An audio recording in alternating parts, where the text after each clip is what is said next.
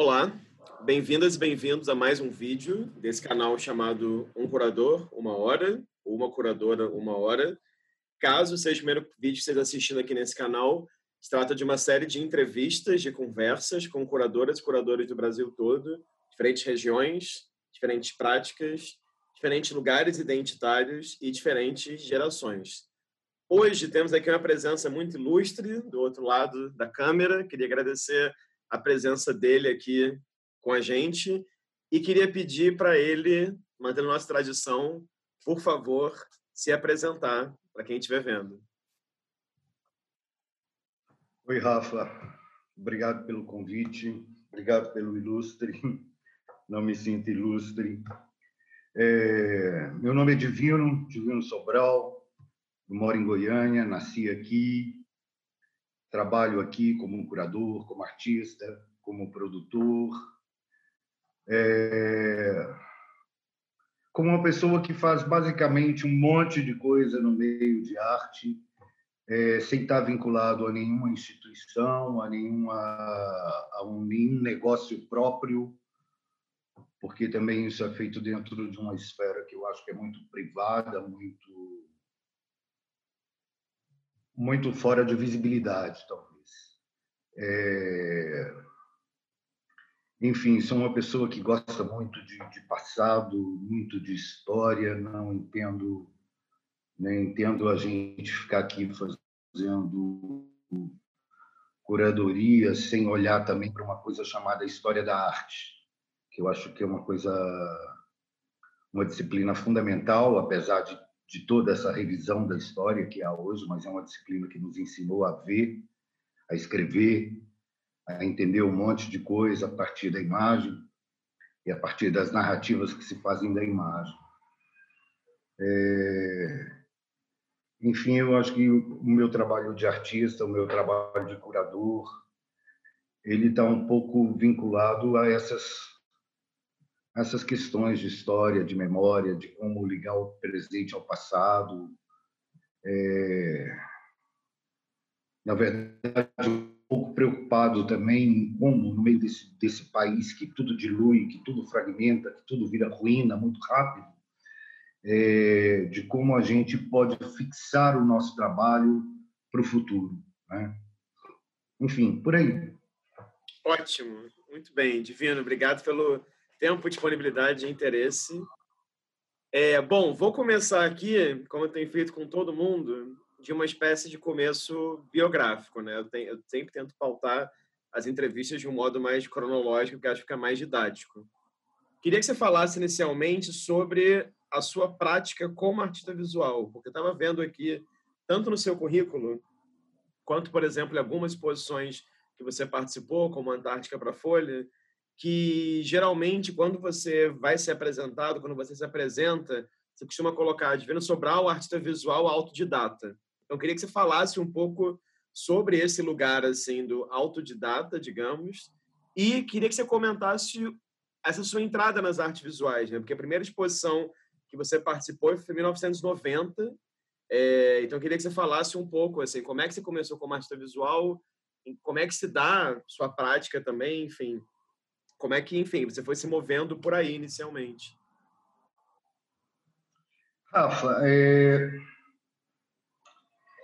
antes de entrar nessa coisa das artes visuais, eu passei por um período que, que foi uma experiência muito intensa, de três anos, trabalhando com teatro. É, eu fiz, inclusive, é, desempenho de ator. Né? É,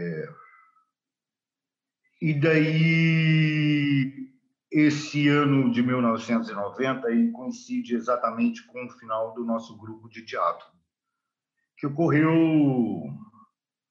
por uma situação muito trágica. Nosso diretor se matou, então o grupo não, não conseguiu resistir, todo mundo se fragmentou, cada um foi para um lugar. E eu já estava fazendo meu trabalho no meu ateliê há algum tempo, sem mostrar a ninguém. E resolvi fazer umas fotos, é, chamei um fotógrafo e mostrei ao Carlos, Carlos Sena, que depois, anos atrás, se tornou meu esposo. É... Carlos olhou, curtiu e tal. E depois, quando ele entrou, no primeiro ano, quando ele entrou na Faculdade de Artes Visuais como professor, na época ele entrou como professor convidado, ele resolveu fazer uma exposição lá. O prédio era o prédio novo, no campus 2 da UFG, um prédio lindo, todo aberto para a cidade, aberto para os jardins internos, uma arquitetura muito leve, muito muito vazada. Ele falou assim: "Eu vou ocupar tudo". E ocupou realmente tudo.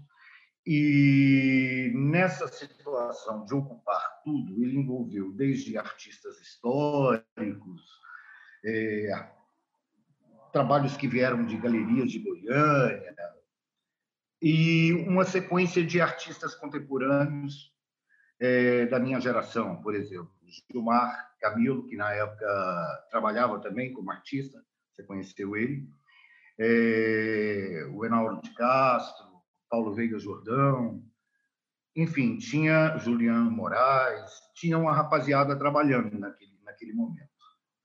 E o Carlos convidou todo mundo, deu as salas, que eram uns, uns espaços intervalares entre as unidades, os blocos da arquitetura, e a gente ocupou aquilo. Naquele momento também, vendo ele montar aquela exposição gigante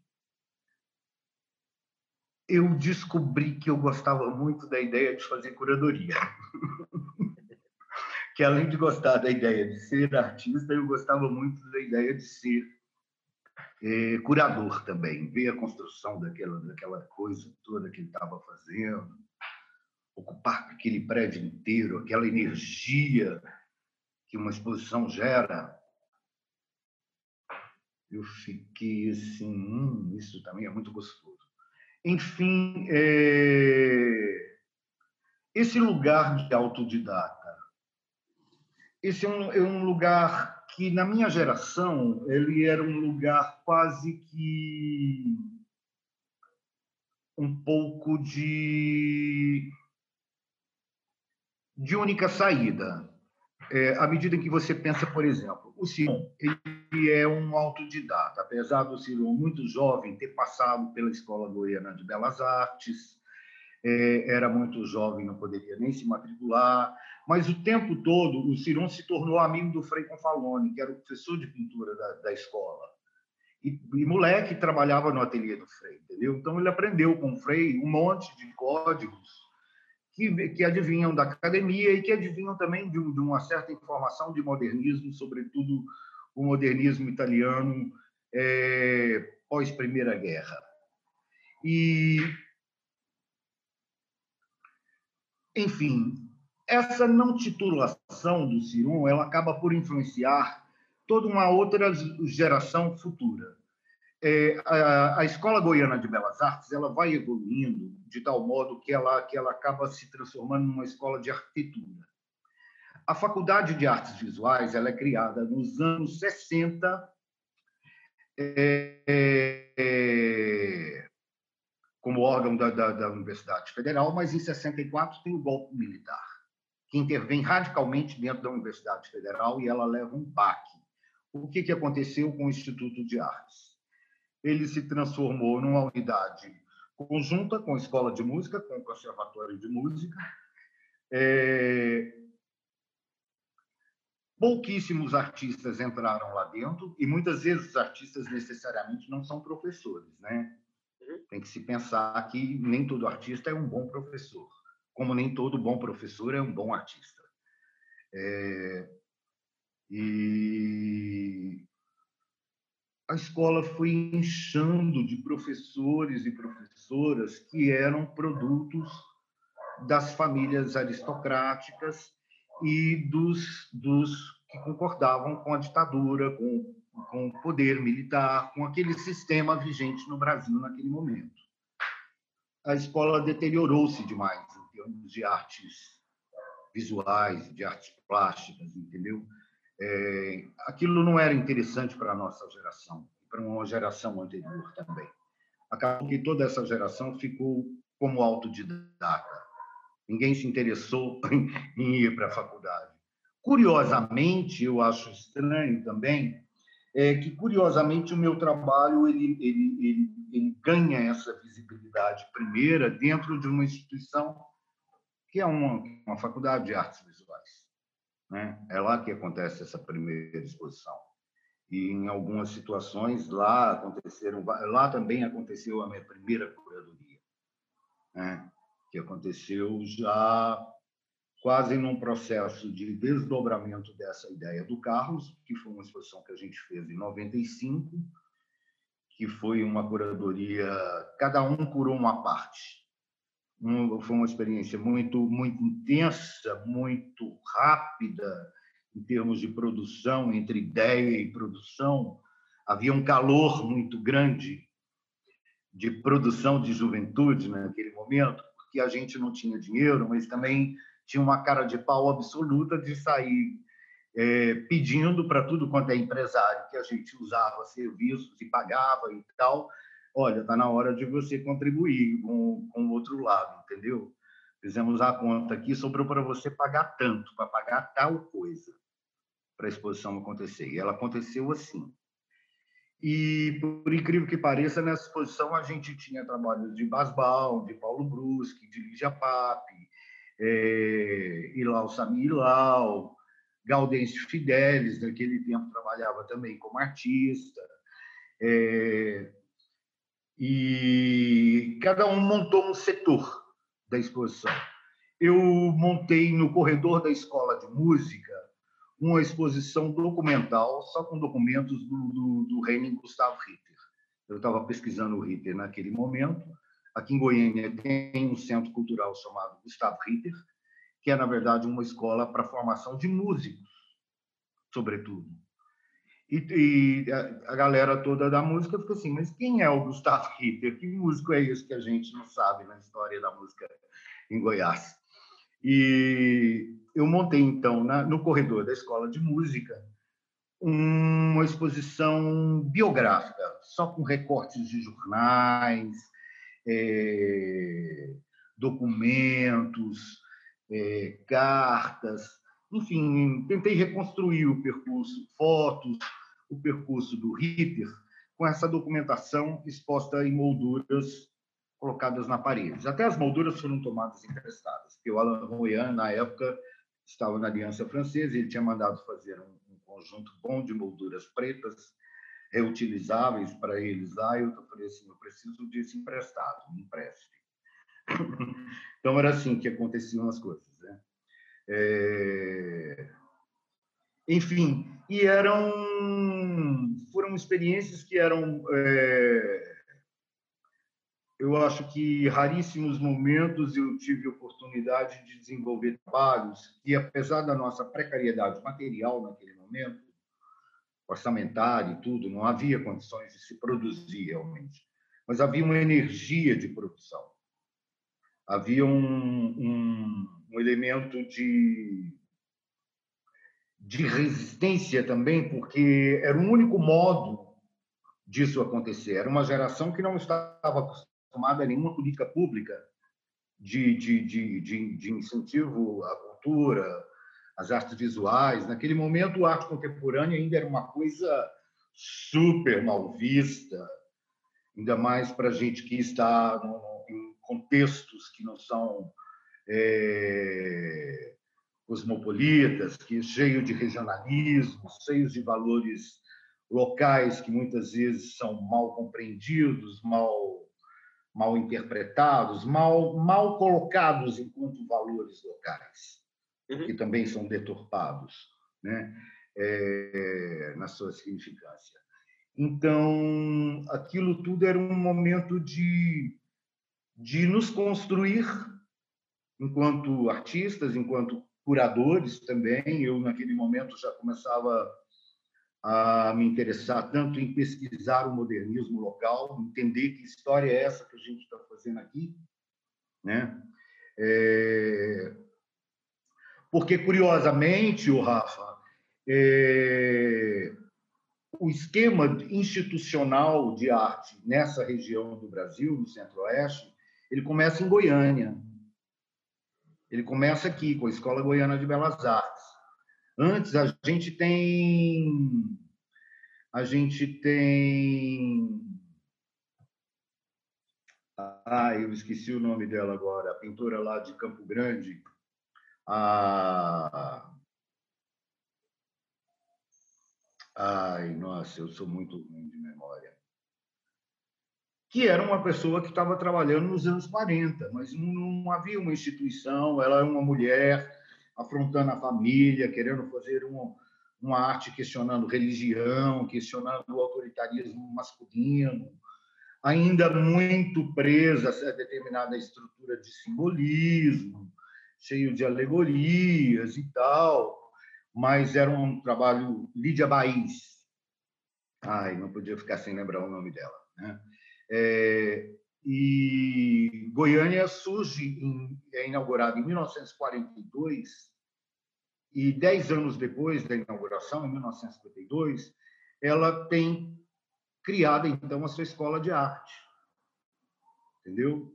E isso, para mim, é de uma importância muito grande. Agora, de fato, é, o que ocorreu, essa primeira escola de arte, ela formou, chegou-se a formar até, vamos dizer assim, duas gerações de artistas interessantes, entendeu? Só que depois, com, com, com o golpe militar, tudo isso se dissolveu. O grande êxito de Ciron, independente do diploma acadêmico, gerou o mito de que o artista aqui não precisava também do diploma para se firmar como artista. Uhum. Depois houve o caso do Poteiro também, que se tornou uma figura emblemática, né? E até pelo poderio econômico que esses artistas adquiriram, porque determinados artistas adquirem muito prestígio, mas eles não adquirem patrimônio, né? É, necessariamente uma coisa não está ligada à outra.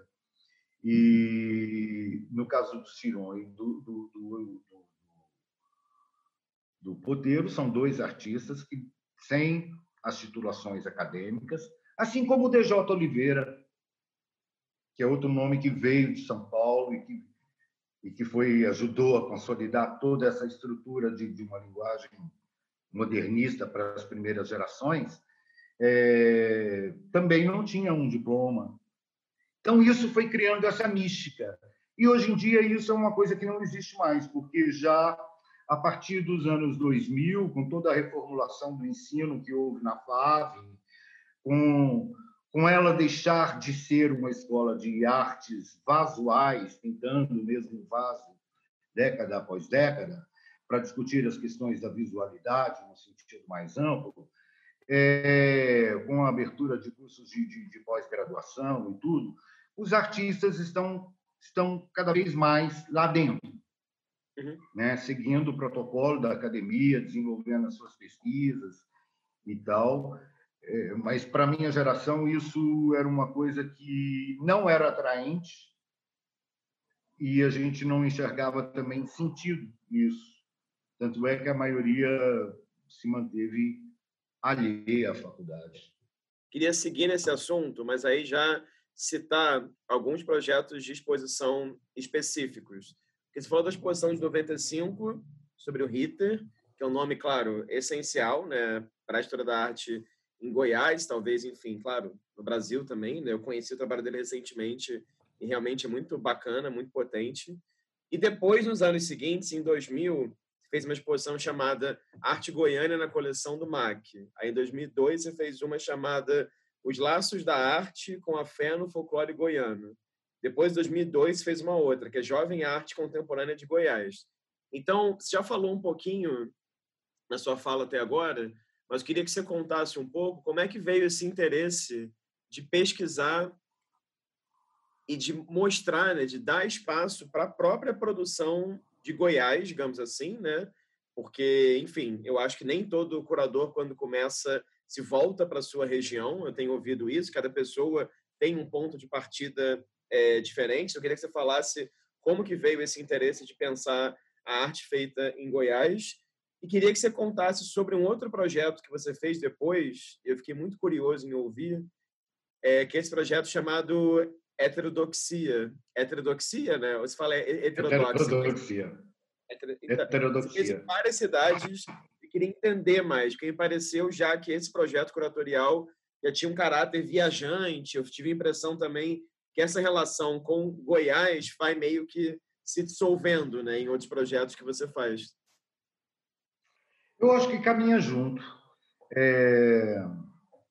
Você perguntou muita coisa, eu acho que eu não vou lembrar. Aí eu vou recorrer a você para você me, me recuperar. É... Por exemplo, as exposições lá no MAC, trajetórias e perfis, é, arte goiana na coleção do MAC. Eu, eu, por exemplo, eu falo que a minha geração ela surgiu porque o MAC surgiu.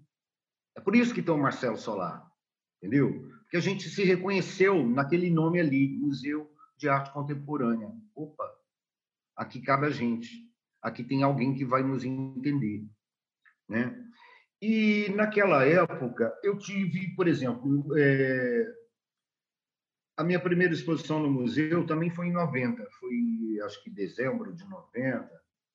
É... Logo depois, em 92, a gente fez é... o processo 4 lá, que eu mencionei, que circulou. Foi a primeira vez que a gente circulou com exposição. É... Enfim, no final dos anos 90, começo dos anos 2000, o Museu de Arte Contemporânea sofreu uma grande renovação. O Gilmar Camilo entrou, era a época do, do, do, do governo do Marconi Perillo, e o Marconi, ele de fato, na primeira gestão dele, ele deu muito apoio à cultura, incentivou muito, é... lançou uma certa luz sobre aquilo que estava muito apagado. Porque até então a, a última gestão que tinha feito um trabalho é, para o setor cultural tinha sido a do Henrique Santilo, é, por volta de 87, 88, quando inauguraram o Teatro Martins Sererê, o Centro Cultural Gustavo Ritter, Museu de Arte Contemporânea, um, uma sequência de aparelhos públicos do Estado foram inaugurados nessa época. E até então, tudo isso estava paralisado.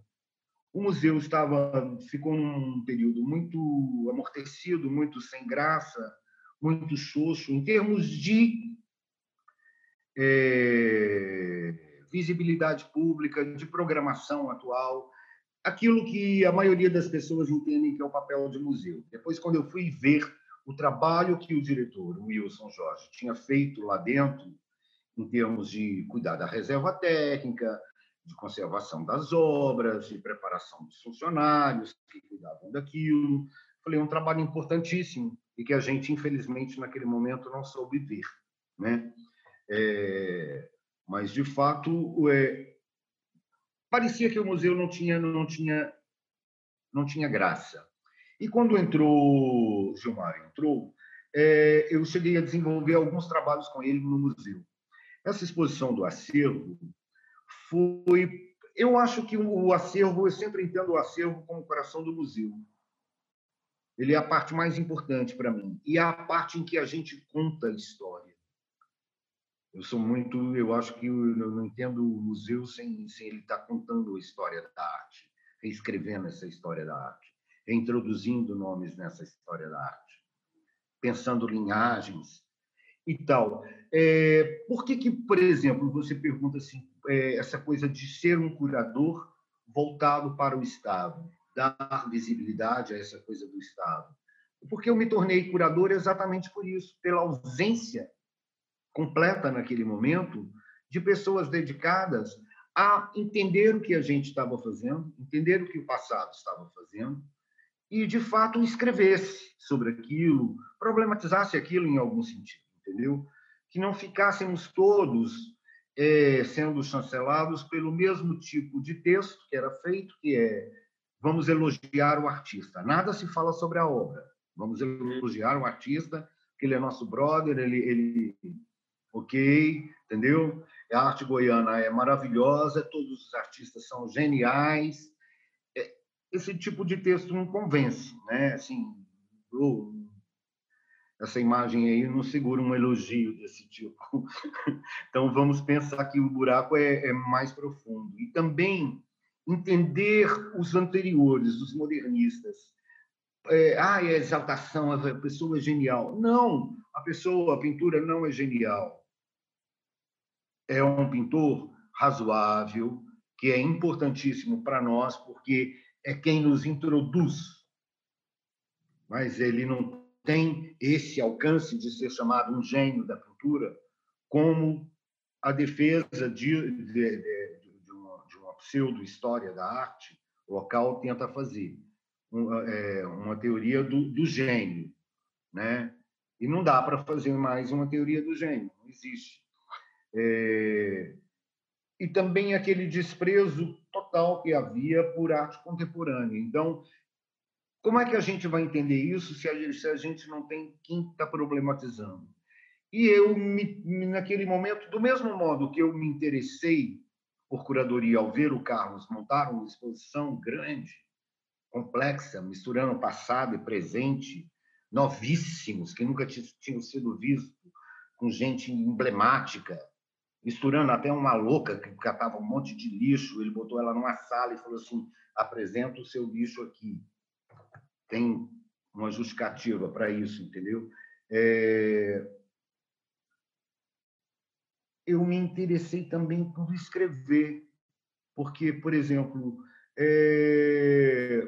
curiosamente, depois que eu produzi o texto sobre o Hitler, mudou-se completamente o modo de falar na, na obra do Hitler eu acho isso até muito perigoso, porque a obra está aberta ali, é preciso produzir um monte de, de pensamento sobre aquilo ali, entendeu? Meu texto não se pretende conclusivo de modo nenhum, entendeu? É, é, um, é um ensaio que está lançando luzes sobre coisas, e a obra é muito maior, muito mais potente do que aquilo. E, do mesmo modo, por exemplo, Inaugurou-se a exposição do Confalone, do museu, foi inaugurado no ano passado, um museu aqui em Goiânia, para a obra do Frei, com uma irresponsabilidade, uma leviandade inacreditável, porque a obra foi submetida à iluminação, foi frita, porque tomava sol de manhã de um lado, à tarde do outro, porque elas ficavam soltas assim no espaço.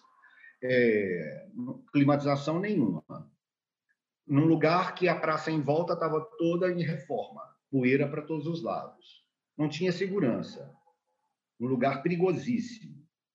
Então, assim, eu falo, poxa, isso não é modo de se homenagear e de se fazer história. Isso é um modo de se destratar a história, de se apropriar politicamente dela, mas é, Primeiro, eu sou totalmente contra apresentar obras que estejam em situação que precisa de restauro. Restaura primeiro, depois apresenta.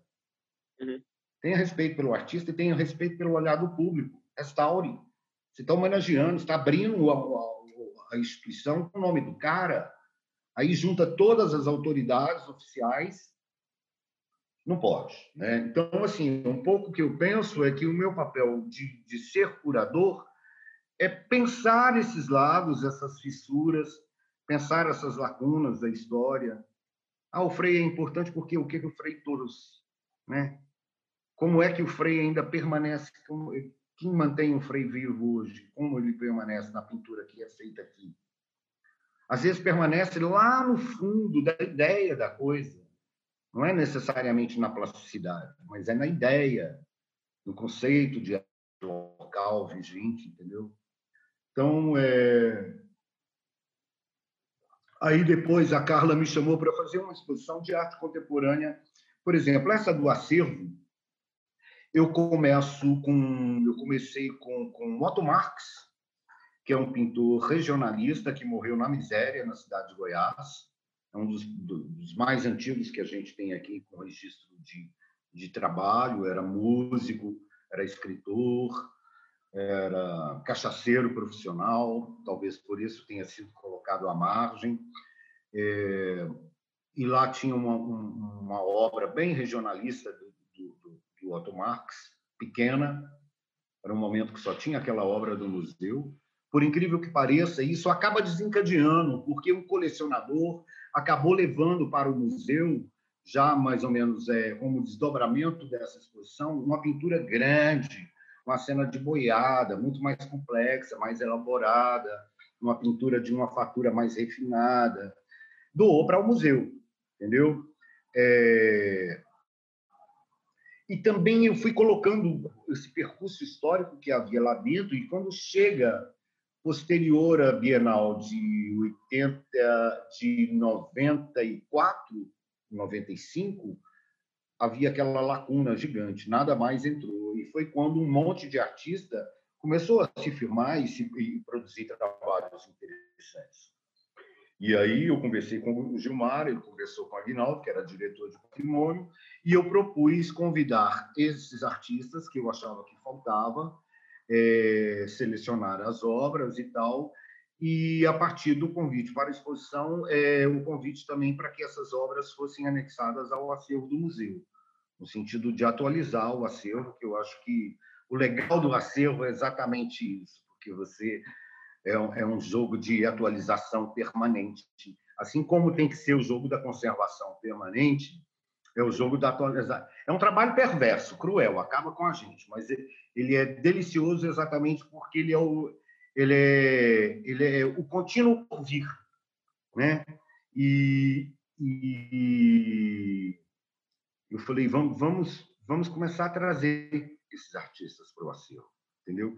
E daí que, por exemplo, entrou o trabalho da Anaí, Jorge, que é, um que é um trabalho que tem tudo a ver com tudo isso que se está discutindo hoje sobre o monumento, retirada de monumento, morte desses personagens, é, encapsulamento simbólico de tudo isso.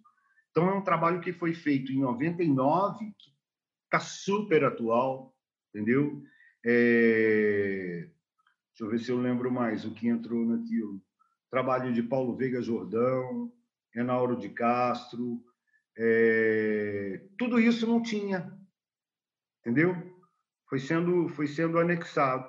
E depois é, eu fiz uma outra exposição com acervo do museu, aí já dedicada a um olhar, um recorte mais contemporâneo, que eu envolvi é, obras de colecionadores particulares da cidade que aí ficou uma exposição muito mais, mais intensa, muito mais rica, muito mais, mais diversa no sentido de mostrar os caminhos da arte contemporânea brasileira.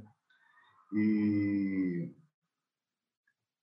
enfim, o museu é uma coisa muito boa, né? Você que tem aquele todo redondinho assim. E era um museu, sabe o antigo Museu de Arte Contemporânea de Goiânia? Você chegou a visitá-lo?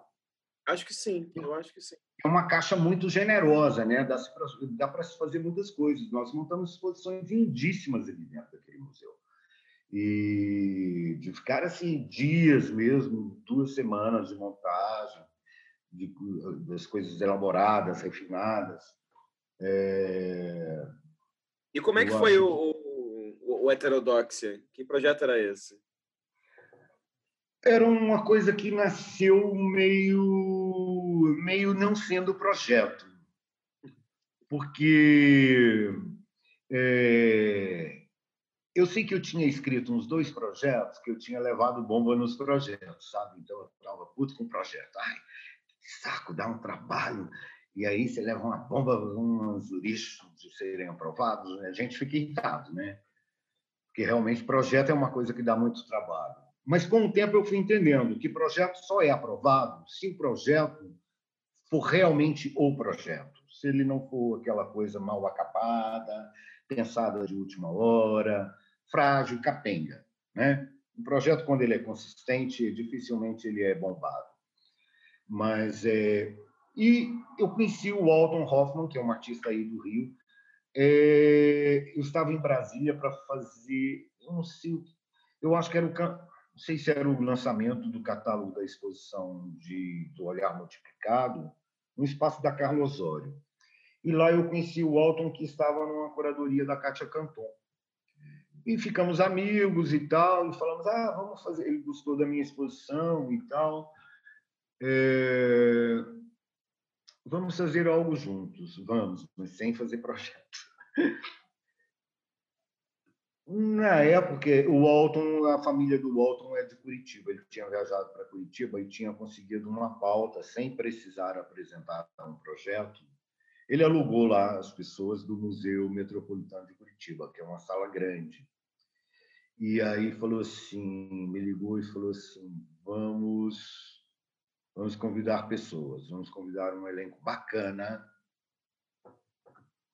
e vamos ocupar aquilo lá. E eu, eu acho que eu, não, eu acho que já na época o Milney estava é, criando a Milênio e a Milênio segurou para a gente todo o projeto da heterodoxia. Então nós começamos lá em Curitiba no, no MUMA e aí convidamos Eliane Prolic, convidamos Paulo Itaker, convidamos alguns Eduardo Frota, começamos a convidar nomes que eram nomes importantes da cena, misturado com é, artistas de, das cidades, dos locais que a gente estava.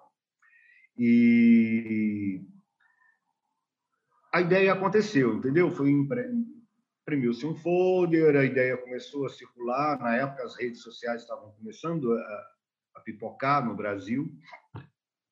É, e a gente começou a trabalhar com a ideia. Mandava as fotos, mandava o texto que eu havia escrito de apresentação do que seria essa possível ideia de heterodoxia.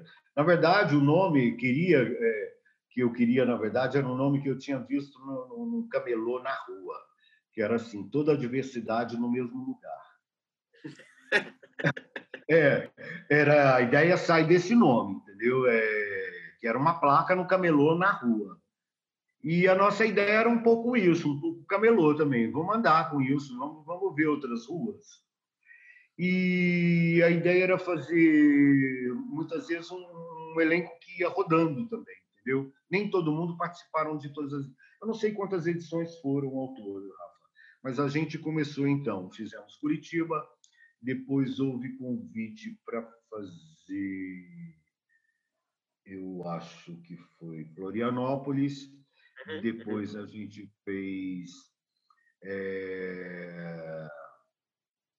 Fizemos São Paulo, lá no Memorial da, da, América Latina, que fizemos duas vezes, a segunda edição, inclusive, uma edição latino-americana, que resultou depois um convite para fazê-la em Lima.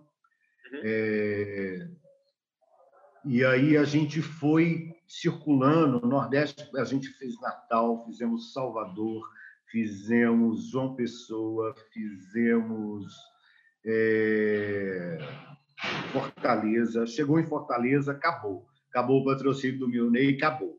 E aí a ideia nossa, pra, porque como não tinha um catálogo, a gente tinha sempre folders. E aí a cada a gente começou também a convidar pessoas para escreverem sobre a nossa ação. Aí Moacir é, dos Anjos, Cristiana Tejo, Maria Panitz, é, Luiz Interland, e chegou na mão da Luísa, lá no Dragão do Mar. E a nossa proposta era doar, então, as peças para o Dragão do Mar, uhum. para o acervo do Museu de Arte Contemporânea. Eu sei que mudou-se político, mudou-se a história, é, acabou que a nossa proposta não foi aceita pelo, pelo, pelo Dragão do Mar. A Marisa Mocárcio é, ficou sabendo disso, é, por meio de Luísa, é, já ficou, opa, estão querendo ah, esse monte de coisa, e tinham bons artistas com boas peças, coisas caras. É... Querem doar para Belém, não? A gente arruma um caminhão, vai lá e pega. E acabou que tudo isso foi parar, então, na Casa das Onze Janelas. Entendi. A ideia que a gente tinha era de fazer um livro, mas para fazer uma publicação teria que se fazer um projeto, que era a ideia, que não era a ideia. Uhum, né? Uhum. E daí esse percurso ficou ficou sem esse tipo de documentação, mas ele de fato ele é... eu não lembro ao certo, Rafa, mas eu acho que a gente trabalhou com mais de 100 artistas. Não, é incrível. E eu fiquei, eu li sobre, busquei rapidamente na internet sobre e fiquei pensando como também tem um formato que lembra algo semelhante, sei lá, até, até o próprio Antártica que você participou, até o que foi o Rumos por muito tempo. E aí queria até te perguntar até que ponto essa experiência não foi importante para você fazer um outro projeto seu, que parece que é muito importante, dois projetos na verdade, que foi fazer a curadoria do Prêmio Flamboyant em 2005 e 2006, né, que é uma espécie de uma reunião de vários artistas de vários lugares do Brasil, num lugar específico, né, não tem esse caráter nômade, mas é num lugar.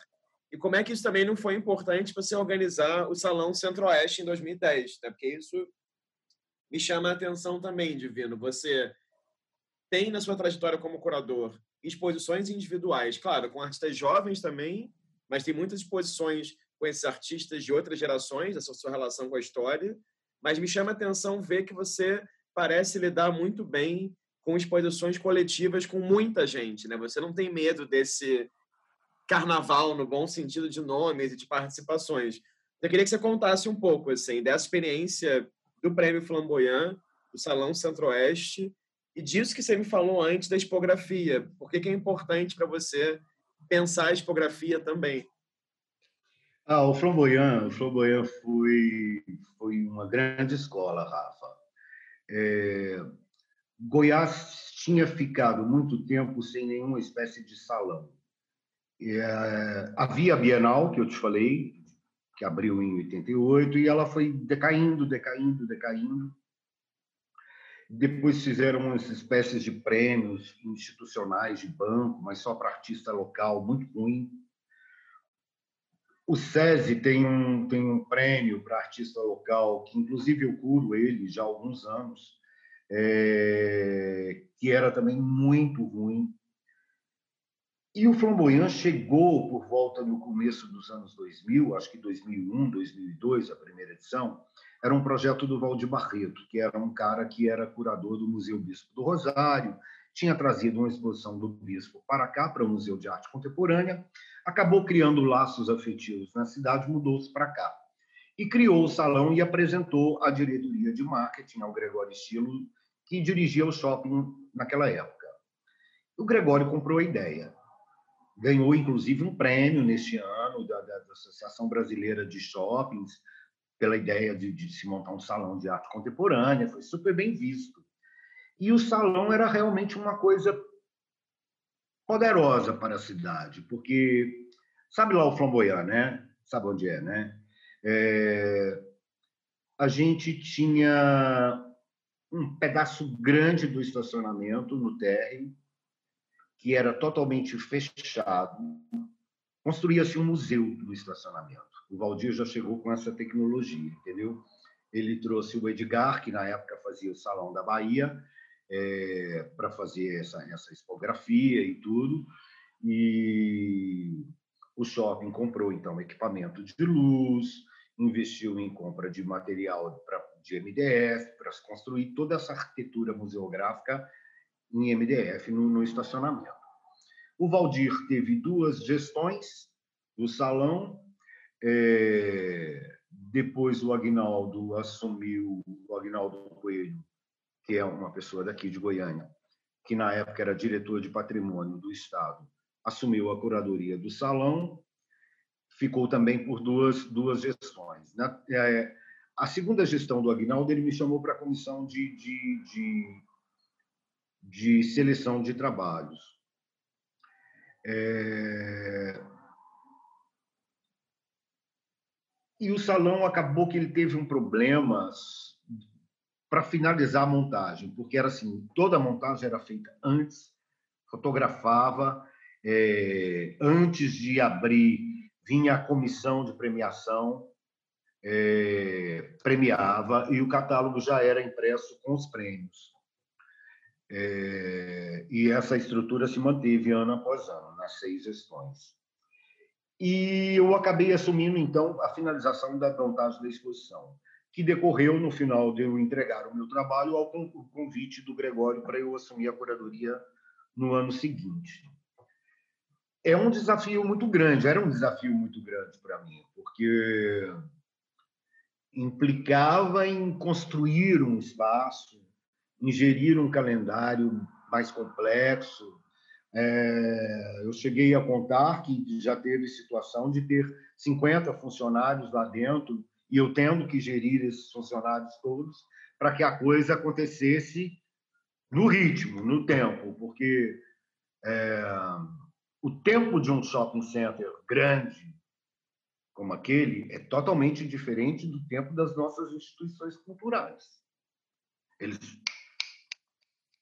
entendeu? Era da coisa assim, a Gleice me ligava, a secretária me ligava todo dia de manhã para me dar a agenda. E tinha que cumprir aquela agenda. Às vezes eu chegava às seis horas da manhã, saía dez da noite. Porque também era um, para mim foi um grande laboratório, no sentido de que, por exemplo, algumas coisas foram laboratórios.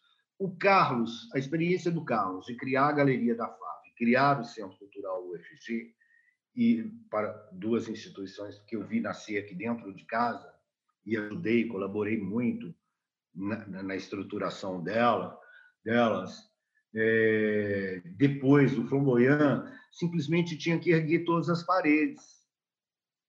E eu sempre gostei muito de desenhar planta de exposição. Eu e Carlos éramos viciados em desenhar planta de exposição. Exposição não precisava nem acontecer. Desenhou, resolveu, pronto, acabou. Uma hora ela acontece, entendeu? Ela tem que estar, tá, tem que ter um mapa na cabeça. E falei, então tá, então eu vou assumir essa coisa de ser o arquiteto. E da primeira vez eu já enfrentei, tu trouxe todos os portfólios para casa, abri tudo, tomava todo o chão da sala e comecei a setorizar a exposição e tal, metrificar, fazer os cálculos, entender o que, que eu ia precisar de área linear, de, de tudo isso. E comecei a rascunhar a planta, desenhei a planta, chamei Daniel Almeida apenas para botar naquele desenho de arquiteto mesmo e assinar e timbrar, porque sem um arquiteto o shopping não não não assinar não não edificaria, né? Levantaria o negócio. E mas desde aprender muito sobre sobre segurança com os bombeiros, entendeu? desde entender projetos de artista que às vezes não vêm com tanta clareza, mas que a comissão aprova e que você tem que lidar com aquele problema e botar aquela situação às vezes no espaço sem a presença do artista, ou ter que desenhar um espaço específico para atender a necessidade daquela obra, sendo que às vezes a informação sobre a obra capenga e você pode se equivocar entendeu? É, primeira vez que eu tive que distribuir seis vídeos numa exposição e com temáticas totalmente diferentes e tudo e para uma obra não entrar na outra. Então toda essa transição de que foi assim a chegada dessa fotografia, depois é é, primeiro as instalações, depois essas instalações vão cedendo o corpo para, para uma imagem fotográfica, que depois chega o vídeo, esse vídeo sai da televisão e toma projeção, e a passa a adquirir uma sala, e não é mais um, uma coisa aqui dentro, convivendo com a exposição, mas está dentro da exposição, mas a parte da exposição.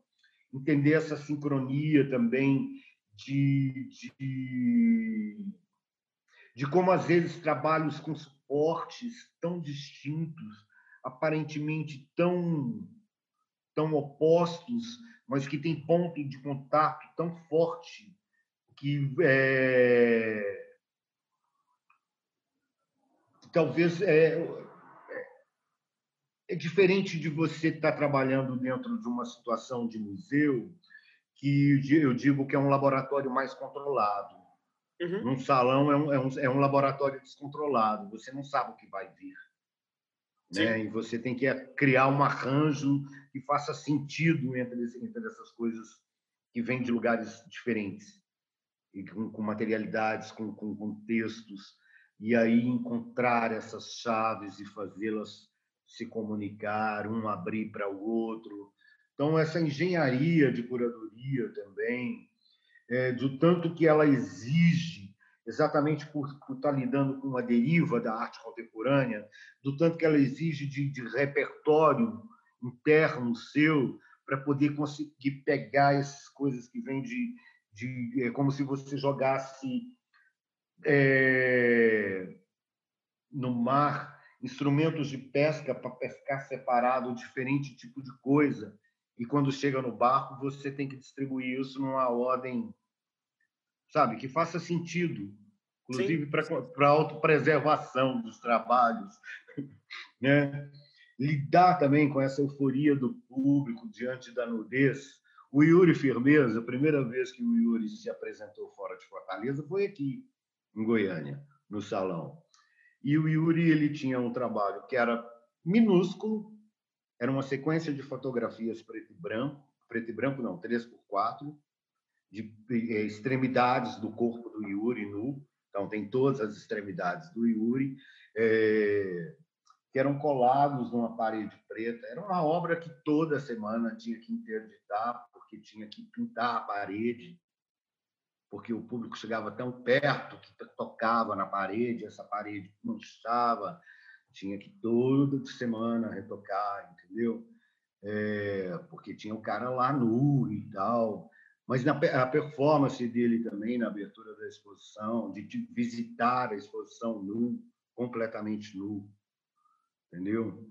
É, não que isso seja algo de novo, mas naquele momento, em um ambiente tão provinciano quanto Goiânia, uhum.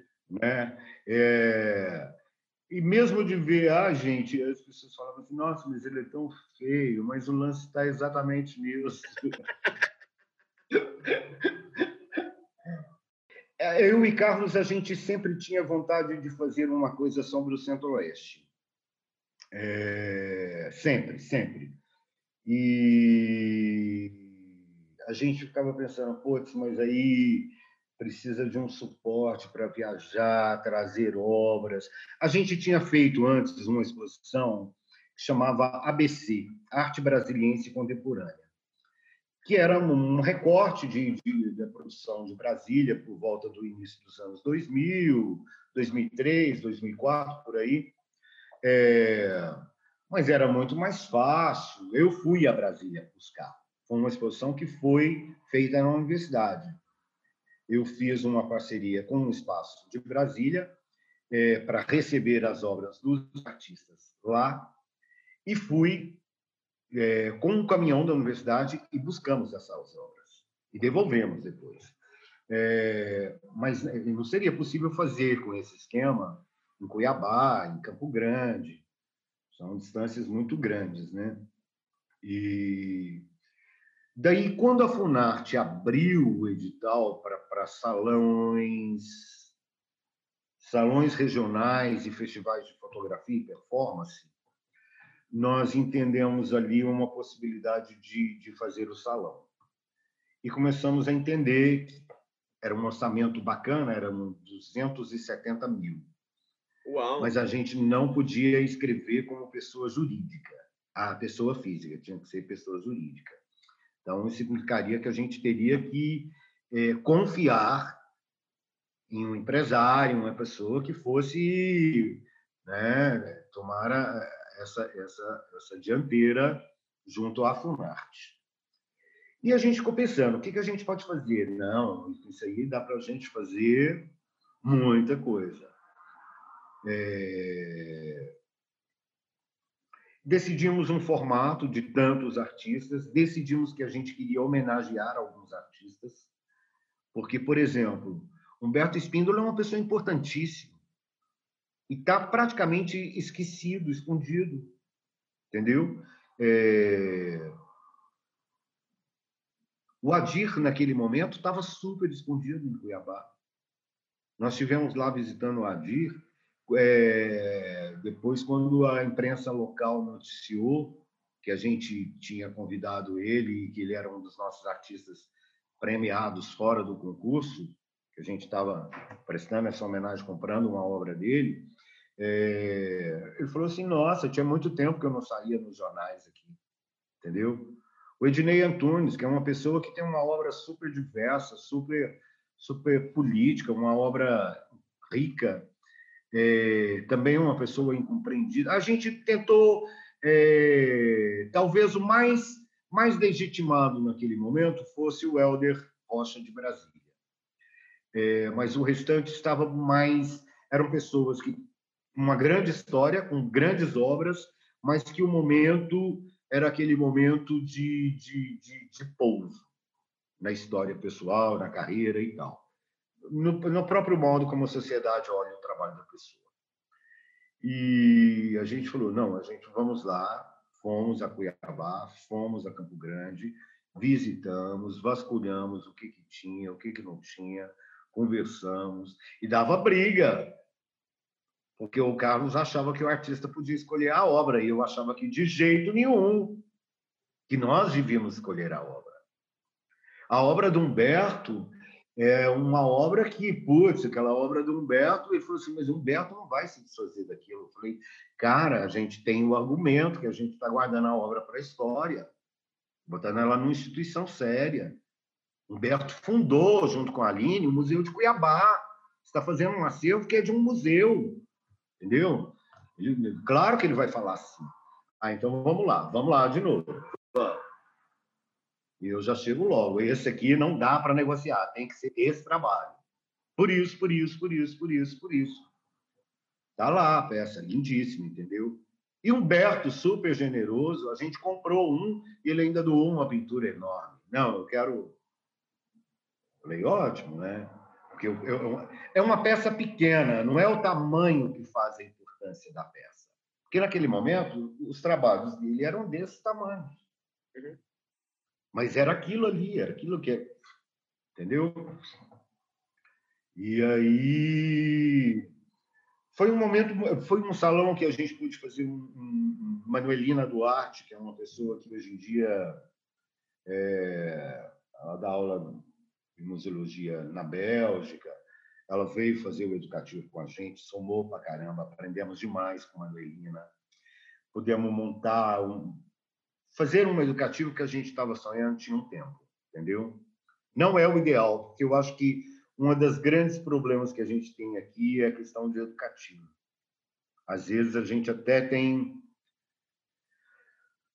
aparentemente as instituições funcionando com os educativos, mas eles ainda estão muito. Eu acho que no Brasil inteiro, né? Eles, eles são, eles são, eles, eles atendem muito a um, a um, um expediente burocrático. Acho que a gente precisa desburocratizar, é, desformatar e, não sei, deixar a coisa mais fluida, uhum. mais próxima da, da obra de arte. Eu precisava te perguntar sobre outras duas experiências institucionais que você teve, quais são muito importantes para a gente seguir aqui numa certa linha do tempo, digamos assim, da, da, das suas experiências como curador. Primeiro, claro, a sua experiência no MAC, né? Então, assim, me parece que é muito bonito ouvir você falar como você viu a abertura do MAC, como isso te inspirou a ser um artista melhor, né, constante para estar ali também. Ali você fez exposições e entre 2011 e 2013 você trabalha diretamente no MAC, na direção do MAC, né, se não estou enganado. E uma outra instituição tem um formato bem diferente do MAC, que é R3 Gabinete, né? Já é uma experiência da galeria em Goiânia. Então, queria que você comentasse um pouco dessas duas pequenas loucuras, assim, de experiência, que não foram tão distantes do tempo, na verdade, né? Você tem uma separação aí de mais ou menos cinco, quatro anos entre sua experiência em cada uma delas.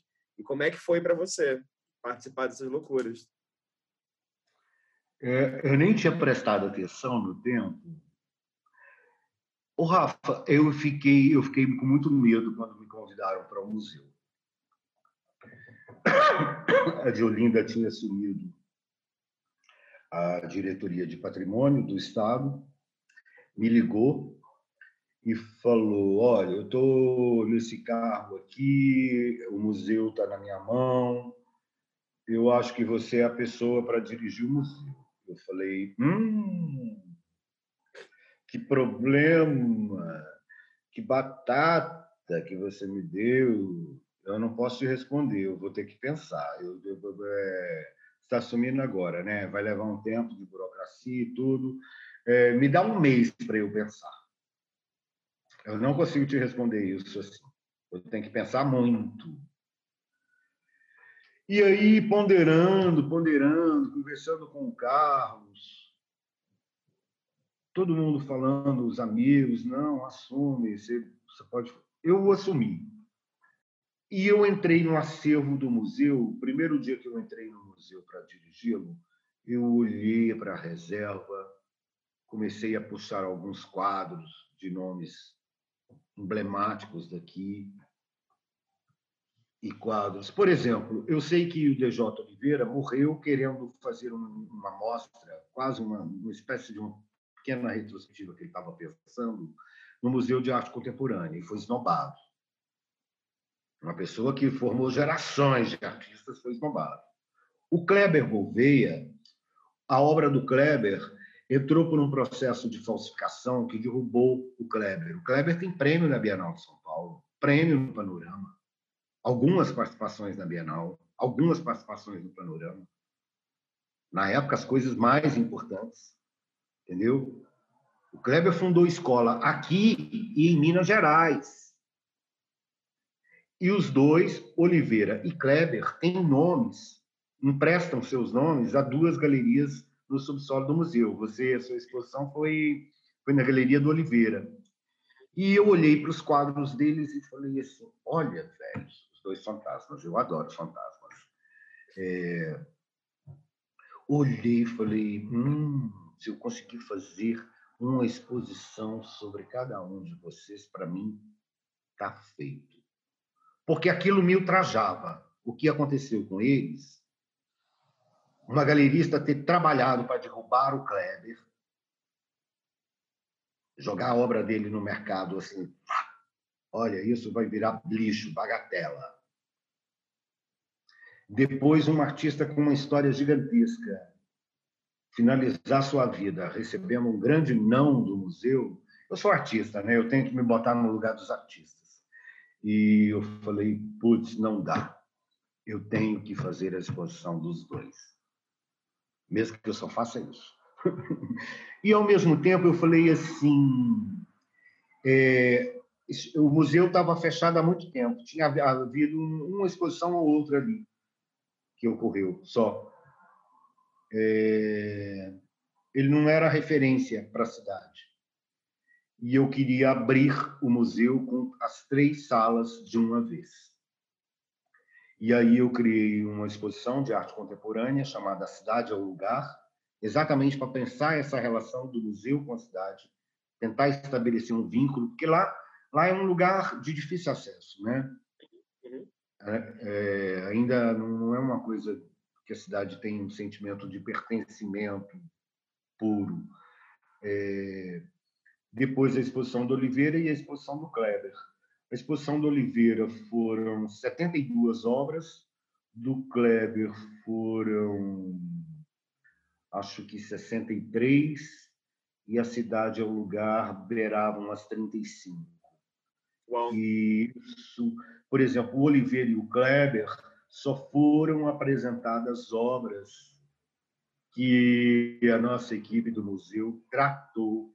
Nós, por exemplo, teve uma obra do, do, do, do Kleber Gouveia, a obra mais antiga do Kleber, agora eu não me lembro a data, mas o Kleber tinha 16 anos de idade quando pintou esse quadro em Uberlândia, para poder fazer uma rifa que foi o dinheiro que ele levantou para mudar para Belo Horizonte. E o Kleber mudou para Belo Horizonte só com o dinheiro dessa rifa. Matriculou na escola Guinhar sem ter onde morar. Morou na escola Guinhar. Hoje em dia tem o nome de Kleber com placa na sala Guinhar. Entendeu? É... O Kleber montou o estudo de lito na Guinhar. As litos, as pedras de lito que tem na faculdade em Goiânia, vieram de lá de Minas trazidas pelo Kleber. É...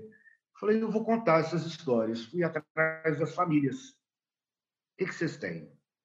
Me empresta os arquivos. Deixa eu levar para o museu. E aí eu comecei a levar.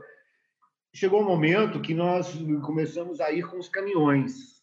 Vamos agendar os caminhões, preciso de plástico bolha, vamos eu, Cleandro e Jorge, varrer os ateliês, o que interessar eu vou separar. E a gente, essa pintura do Kleber, com 16 anos de idade, eu encontrei na casa do pai do Kleber, só tinha esse quadro lá. Tava puro cupim. Eu consegui mandar reentelar. Foi feito todo um tratamento de conservação em cada um dos trabalhos que foram exibidos, entendeu? Papéis limpos, delas foram limpas, trocado moldura, chassi, tudo Não sei como aquilo foi feito.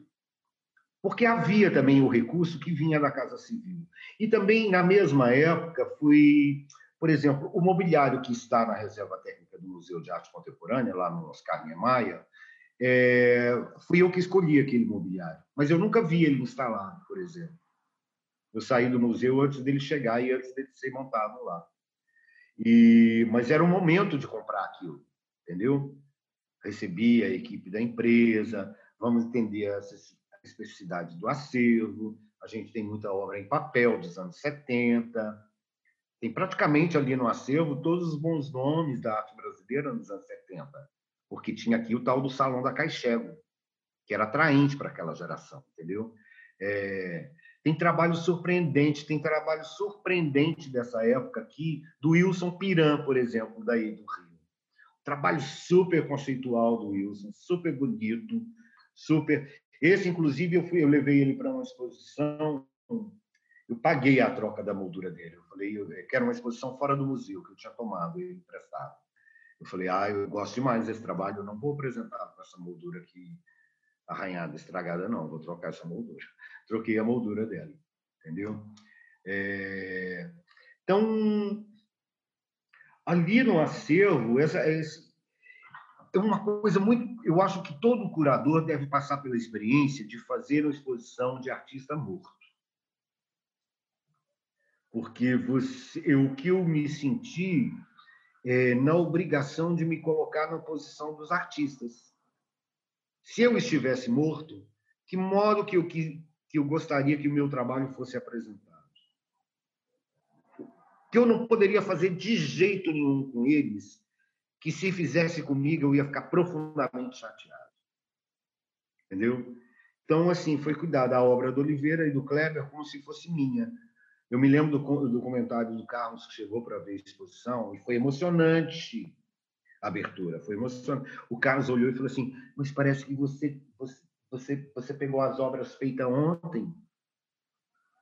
E são obras, a obra do Oliveira mais antiga, ele tinha pintado em São Paulo, quando ele se apaixonou pela namorada dele, que se tornou a esposa dele, ele pintou uma Madonna para ela, bem numa escola assim meia italianada, e e deu de presente, entendeu? Eu encontrei essa pintura e ela abria a exposição do Oliveira. Uhum. Que ela foi feita exatamente no ano em que ele mudou-se para cá. Entendeu? E... e daí foi esse grande resgate de ir atrás dessas obras, de ouvir os depoimentos, as histórias, ler todos os catálogos, organizar a cronologia desses artistas, porque ninguém tinha feito isso ainda organizei e foi publicado. Eu fui descobrir com essa varredura que me pediu agora esses dias, que é quase um processo de análise, né? É, fazer essa vasculhada toda.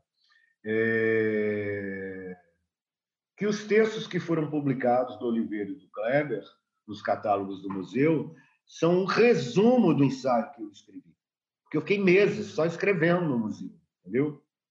Era um monte de documento e pilhas de livros em volta, e era o meu trabalho. Ah, mas o que você está fazendo no museu? Escrevendo. O museu é lugar de escritura de história da arte. Uhum. É aqui que a gente escreve história da arte. Ah, mas precisa escrever tanto. Como é que eu vou apresentar um artista que eu não conheci, que eu não vi? Quer dizer, eu vi, o Oliveira eu via na rua.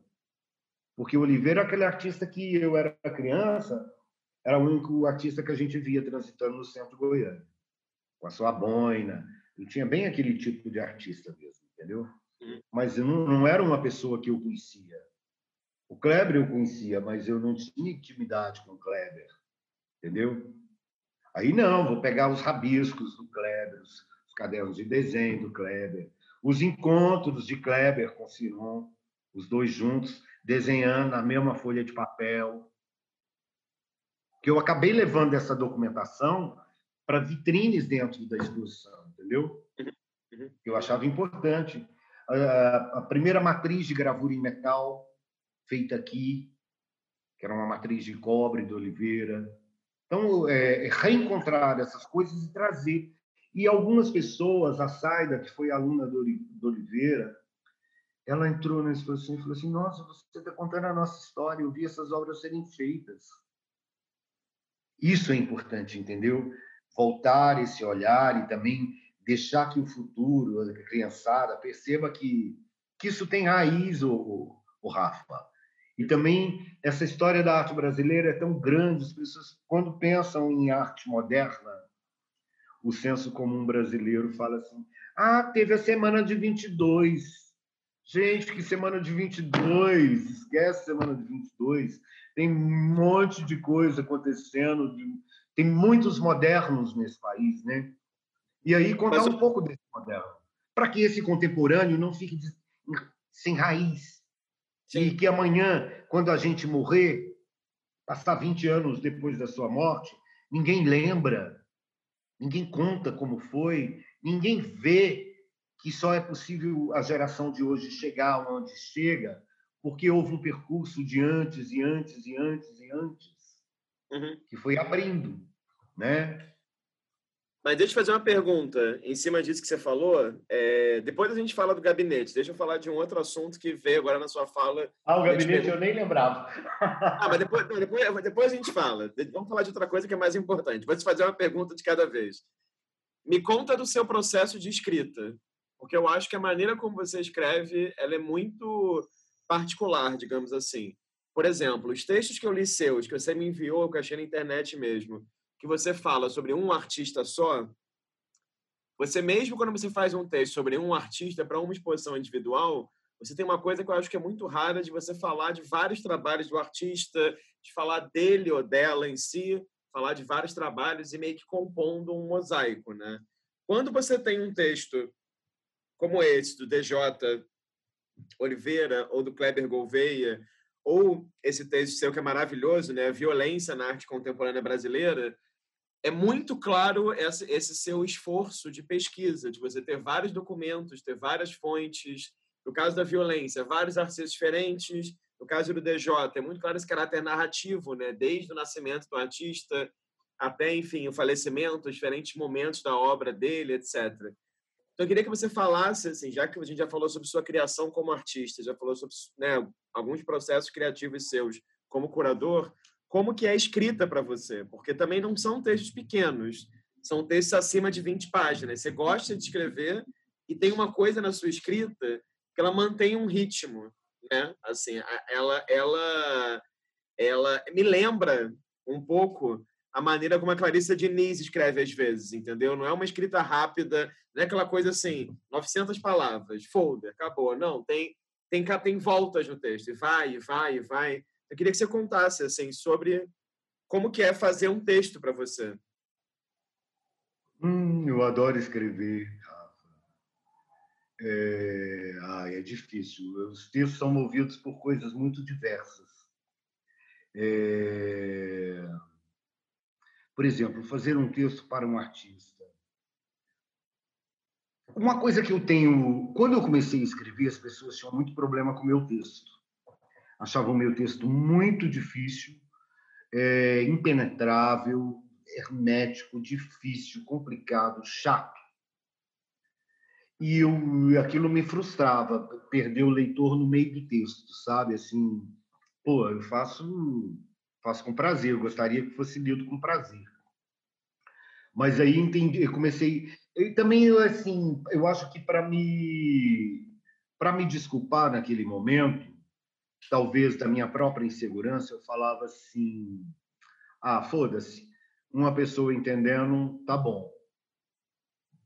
Hoje em dia eu tenho uma, é, uma relação totalmente avessa a essa postura de uma pessoa entender. Eu quero. Eu não sei em que local eu fiz uma exposição que a menina que estava limpando a galeria virou para mim e falou assim: Divino, é, eu quero te cumprimentar, porque eu li seu texto que você plotou na parede e eu entendi tudo. E eu falei, massa, é isso que eu quero, que qualquer pessoa que leia meu texto entenda, porque ele existe com essa função. Ele é uma coisa para mediar, produzir uma experiência de conhecimento, de mediação é, entre isso que você está vendo e isso que você está pensando. Mas é, é preciso que ele seja acessível, é preciso que ele seja. Senão ele, ele fica sem sentido, né? Não, não tem graça fazer um texto que ninguém entende. É, pelo menos de crítica de arte, eu acho que não. E, por exemplo, fazer um texto sobre um artista. Tem espaço? Qual é o espaço? Ah, pode escrever o tanto que você quiser. Aí eu acho bom. Porque, de fato, para eu pensar uma produção mais, mais recente do artista, eu acho que sempre é bom é, pensar o que ele fez antes, tanto para eu entender o que ele está fazendo agora, quanto para ficar é, compreensível um percurso para o leitor, que muitas vezes não tem familiaridade com aquele artista, não conhece que ele fez aquilo. E pensa que, ah, como ele chegou nisso? As pessoas perguntam muito aos artistas, como você chegou nisso?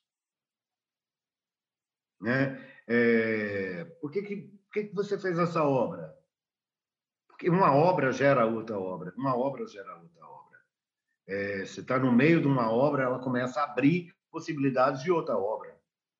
E assim vai se criando uma cadeia de elos que vai formar uma, uma corrente que pode mudar a postura do, dos elos, pode mudar um monte de coisa, mas uma obra gera outra obra. Pode mudar de suporte, de material, de uma pancada de coisa, mas uma obra vai gerar sempre outra obra. E quando eu falo que assim, ah, vou, vou escrever, vou, vou, vou, vou tentar tornar a obra do cara, o percurso do cara, o projeto do cara, o mais claro, tentar torná-lo visível aqui diante do leitor.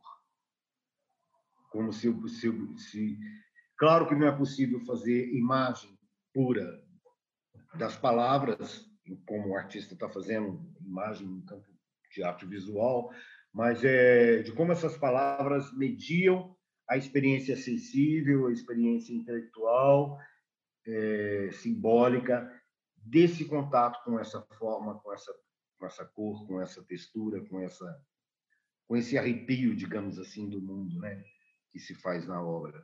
E a minha ideia é realmente tentar deixar isso mais próximo do que o artista faz do olhar do leitor. Então, por isso, talvez essa coisa de ir e voltar, eu acho que eu nem tinha me atido, Rafael, que eu faço isso, de ir e voltar mas é porque é o modo como o pensamento vai articulando, né? Às vezes, às vezes você quer falar tanta coisa num parágrafo e não tem como. E às vezes também não sei como isso ocorre para te falar. Divino, é, tente fazer. Vamos para a nossa penúltima pergunta, antes de, de você mostrar a imagem maravilhosa que você trouxe. Eu queria que você contasse sobre o R3 Gabinete, por favor. Como é que foi essa experiência? Vocês fizeram uma série de exposições lá também, mas eu prefiro, claro, que você conte para gente como é que foi para você. Ah, o gabinete foi um, foi um sonho. É... é complicado, né? Você, você desenvolver são várias coisas. O gabinete surgiu de um sonho meu, do Cleandro. A gente sempre queria montar um espaço juntos. A gente conversa muito, a gente é muito brother, funciona muito juntos. É... E aí chegou o Guilherme e falou: vamos, não, vamos. Juntamos os três malucos e fizemos então o gabinete, uma sala pequena. É no andar de cima do restaurante e uma pequena sala embaixo. Duas salinhas minúsculas em cima e outra embaixo. Uma escada ligando isso tudo. Goiânia não tem galerias. Se você pensar que Goiânia tem um bom conjunto de artistas, que você pode pelo menos juntar, dá mais de 20 nomes legais que dá para se trabalhar mas é, não tem nenhum local que, que reúna esses artistas, desde a minha geração, a geração mais nova, até os novíssimos. Tem uma galera muito boa, com trabalhos potentes, que poderiam estar sendo trabalhados. Não tem. É, diante desse buracão, a gente falou assim: então vamos, vamos convidar um, um elenco legal, vamos misturar. é, com essa experiência minha dos, dos acervos de artistas mortos, o Oliveira e o Kleber, o Carlos também tinha falecido e eu, eu tenho as obras do Carlos, né, o acervo do Carlos é meu. Eu falei, então vou colocar o Carlos também na galeria. É, chamei a família do Oliveira, cheguei a fazer uma exposição do Oliveira. É, cheguei, chamei o Eric também, filho do Kleber. A gente ia, ia levar o trabalho do, do Kleber para a galeria. É, e chamei uma galera contemporânea. É, no sentido de dar visibilidade a esse tipo de, de trabalho que ninguém estava prestando atenção, entendeu? É, era um espaço minúsculo, a gente não tinha grana, podíamos bancar um jogo de grande galeria. E os artistas toparam a situação que foi colocada a eles. Montamos, então, uma exposição que abriu, acho que a gente abriu em fevereiro, praticamente fechou a rua no dia na noite de abertura, porque juntou tanta gente, foi um acontecimento. É, quando eu vi que ia ter muita gente, eu falei, vamos ter que contratar alguém só para organizar a entrada de, de pessoas dentro da galeria, porque não vai não vai comportar, vai ter que regular, vai ter que porque senão as pessoas vão se esmagar na escada. Tivemos que colocar. É... Foi assim, arrebentou o negócio. E, por incrível que pareça, o resultado também, no primeiro momento, ele foi muito satisfatório. É, a gente já, na abertura das, da galeria, a gente vendeu alguns trabalhos, depois essas vendas continuaram com uma certa frequência.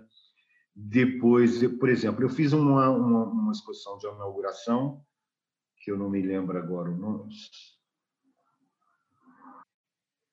Acho que chamava é que... sobre, sobre o que agora se pode ver. Isso. É. E aí era todo o elenco da galeria, tirando o Oliveira e o Kleber. É, depois fiz uma exposição do DJ Oliveira, que foi já uma exposição de pinturas modernistas, é, pinturas e gravuras, na verdade. Chegamos a vender um trabalho grande dele, bom, de bom preço, que segurou a galeria por um bom tempo, porque, por incrível que pareça, começou o impeachment da Dilma, congelou o negócio. Aí a gente conseguia vender o que era assim, modernista, a gente vendia, dos contemporâneos ficou bem mais complicado. E eu vendo aquilo, eu falei assim, então tá, então a gente pode a gente pode extrapolar essa medida do comercial e vamos começar a pensar pensar outro âmbito. Goiânia tem uma cena de performance muito legal, muito muito interessante e que vários dos nossos artistas aqui também fazem performance. Vamos fazer uma coisa que eu batizei de Eu Não Existo Sem Meu Corpo. E aí era um, uma exposição dividida uma parte que estava na galeria, por exemplo, com trabalhos físicos na parede, tinha Dalton com vídeo, tinha Yara Pina com fotografia, tinha o Babidu que tinha feito um trabalho muito legal que ele tinha falsificado um, um, um documento de CNH, colocando o nome Babidu, que é o apelido dele, na, na CNH. E depois ele foi na delegacia e ele fez um falso BO. Ele aplicou um H também na polícia e todos esses documentos da polícia também eu expus juntos, entendeu? Porque essa performance do comportamento. O Pitágoras estava fazendo umas coisas que ele estava divulgando via Facebook, em cima da imagem dele. Eu printei tudo e pedi autorização para exibir. Peguei um antigo trabalho do Enauro de Castro, que era fotografias, que ele faz com essas fotografias, tipo uma, vamos dizer assim, uma fotonovela, mas elas são fotos de performance. Era uma performance que tinha sido feita há mais de 10 anos atrás, na cidade de Goiás uma coisa ligada à descoberta do, do, do, do rio pela invasão bandeirante, o sangue dos indígenas tomando as águas do rio. Exibia esse trabalho também. E do lado de fora, Começou com uma empresa se apresentando no bar do lado, sentado na própria mesa do bar, com aquela, aquela performance que eles trocam tapas é, um e outro, até depois o Hélio Tafner. O Hélio tinha apresentado uma ideia de um trabalho, eu chamei ele para conversar, convidei ele e tal. A gente começou a orientar uma performance dele, ficou muito legal o trabalho. E Ana Beatriz e Antônio Bar, que já foram lá na, na, parte de cima, porque envolvia nudez e tal. A gente, ali é um bairro extremamente conservador, eu não podia jogar ele lá na frente escancarado, entendeu? Como foi, por exemplo, a performance de uma empresa, que já era praticamente na rua. Mas, é... enfim, a gente foi fazendo o que era possível fazer naquele momento. É eu acho que ao todo nós conseguimos fazer quatro exposições na galeria. Uhum. Além de algumas outras participações em eventos, que eram eventos do mercado de arte local aqui, muito mais ligado à decoração. Mas a nossa ideia era assim, vamos levar esses trabalhos de gente que vocês são que isso não dá para conviver dentro de casa para essa ideia de ambiente que vocês têm, né? E ao mesmo tempo as pessoas recebiam o curioso, por exemplo, eu achava que o gabinete não dava mais para ficar do jeito que ele era. E também, se fosse para continuar aquilo, ele tinha que entrar num outro ritmo, porque eu não conseguia escrever. Eu não conseguia trabalhar no ateliê. O trabalho da galeria é muito intenso. Uhum. É, ele é muito grande, é um volume muito grande. E eu não queria também continuar daquilo do mesmo tamanho. Se fosse para continuar, eu queria fazer uma coisa maior. Vamos, vamos aumentar a nossa responsabilidade e o risco do nosso prejuízo também ser maior, porque talvez com esse risco sendo maior, a gente até trabalhe mais e melhor. Entendeu? É... Mas também foi aquela época que politicamente no Brasil tudo começou a ficar muito complicado, muito complicado. Embora depois começou a vender de novo, o mercado recuperou, mas eu começava a receber mensagens pelas redes sociais assim: "Ah, Divino, eu gosto muito do seu trabalho, respeito muito, mas a sua posição política não dá. Eu queria visitar a sua galeria a sua galeria, mas eu não vou por conta da sua posição política." Eu vi isso várias vezes e foi uma das coisas também que eu fiquei e assim, é, eu não vou conseguir ficar calado. Eu não vou mudar minha posição política. Então, talvez eu também tenha que encerrar essa experiência e e ficar em outro lugar que até hoje eu ainda não sei bem onde ele é.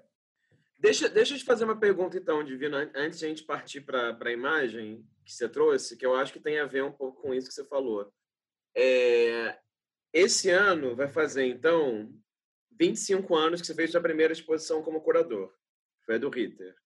E esse ano faz, então, também 30 anos da sua primeira participação numa exposição como artista visual. Estamos num momento, é assim, é arquivo confidencial, né? Aniversários. É.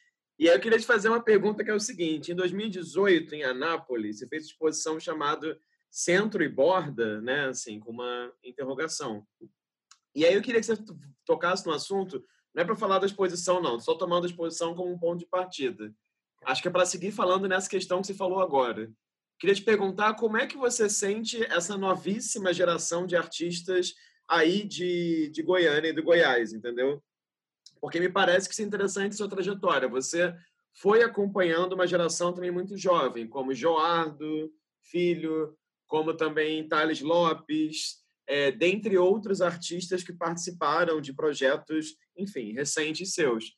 Eu queria saber, assim, com tanta experiência agora, como que você olha essa geração mais jovem? O que, que você vê neles que você não via em você mais jovem? O que, que você vê neles que você via também em você mais jovem? Nossa, pergunta difícil. Só um adendo, só um adendo à pergunta, porque eu acho também que tem um dado muito interessante que percorreu muito a sua fala, que é assim, não só o Brasil mudou muito, mas todos os meios tecnológicos mudaram muito também. Então, sei lá, se nos anos 90, por exemplo, o Antártica Folha, quando ele era divulgado, como a tese da Ana Maria Maia mostra, era na Folha né, de, de São Paulo, um perfil de cada um de vocês, hoje em dia seria uma postagem no Instagram, né? Então, uhum. né? então assim, muito mudou. Então, queria saber como é que você está enxergando essa novíssima geração. Eu acho que, sobretudo, ela sabe usar muito bem esses recursos que a tecnologia dispõe hoje, entendeu? E é uma geração que, ao contrário da minha, ela não desprezou o que a universidade tem a oferecer. Por mais que a universidade tenha problemas ainda, são muitos, mas eles souberam utilizar esse nicho acadêmico também. Existe, pela, pela própria disponibilidade de informação que a internet traz, essa dissolução de fronteira. Ah, fulano está produzindo lá em Recife, ou em São Paulo, ou em Porto Alegre, ou lá no Acre. É, em meia hora todo mundo está sabendo, está vendo imagem, está vendo vídeo, está discutindo a coisa. Isso gera uma, uma, uma possibilidade de conversação que não havia antes. A gente ou precisava é, se juntar fisicamente em pequenos grupos de artistas para para tocarmos os livros. Os livros não eram tantos quanto são hoje, né? Não havia PDF. Então, um livro passava de mão em mão, entendeu? Todo mundo lia aquele livro, então todo mundo discutia aquele livro. É, é, as referências eram muito, muito semelhantes. Hoje em dia também as referências são muito diferentes. A referência, por exemplo, eu acho super bacana você ter falado exatamente dois artistas que estão em Anápolis. Não estão nem em Goiânia, o Thales e o Joado são de Anápolis. É, ver uma cena de arte contemporânea surgir com aquelas discussões, com aquela qualidade formal que eles estão preocupados, é, com aquele tipo de problema relacionado com o mundo contemporâneo tanto o Thales quanto o Joado trazem, entendeu?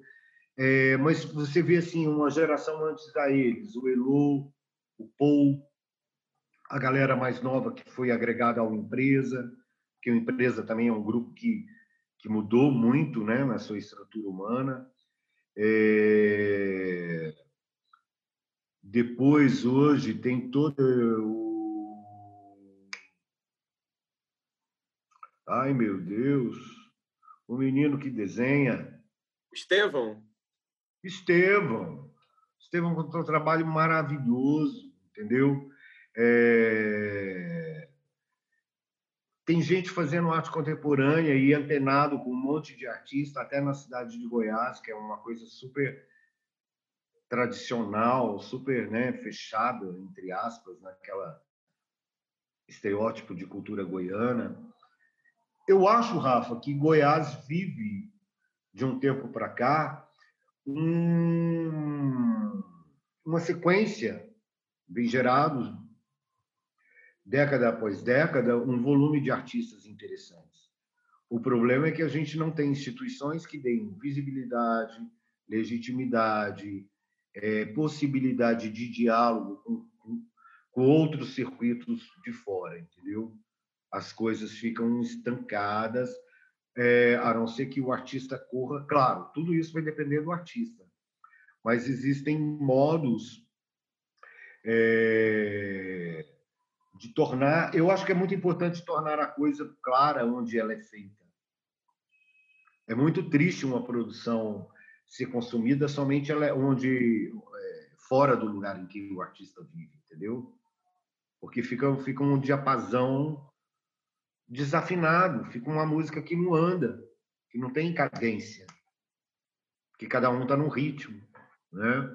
Então, agora, para, por exemplo, o trabalho do Thales ser consumido aqui, as pessoas vão ter que entender que a arte não é só um objeto para se decorar a casa, que o artista está falando de contextos também que são sociológicos, que são políticos, que às vezes não são nem, nem só dele, porque aqui a Carolina Cruvinel, uma vez, ela disse uma frase ao ver a exposição do Basquiat lá no Centro Cultural do Brasil, ela disse ao Luiz Mauro, Luiz me transferiu.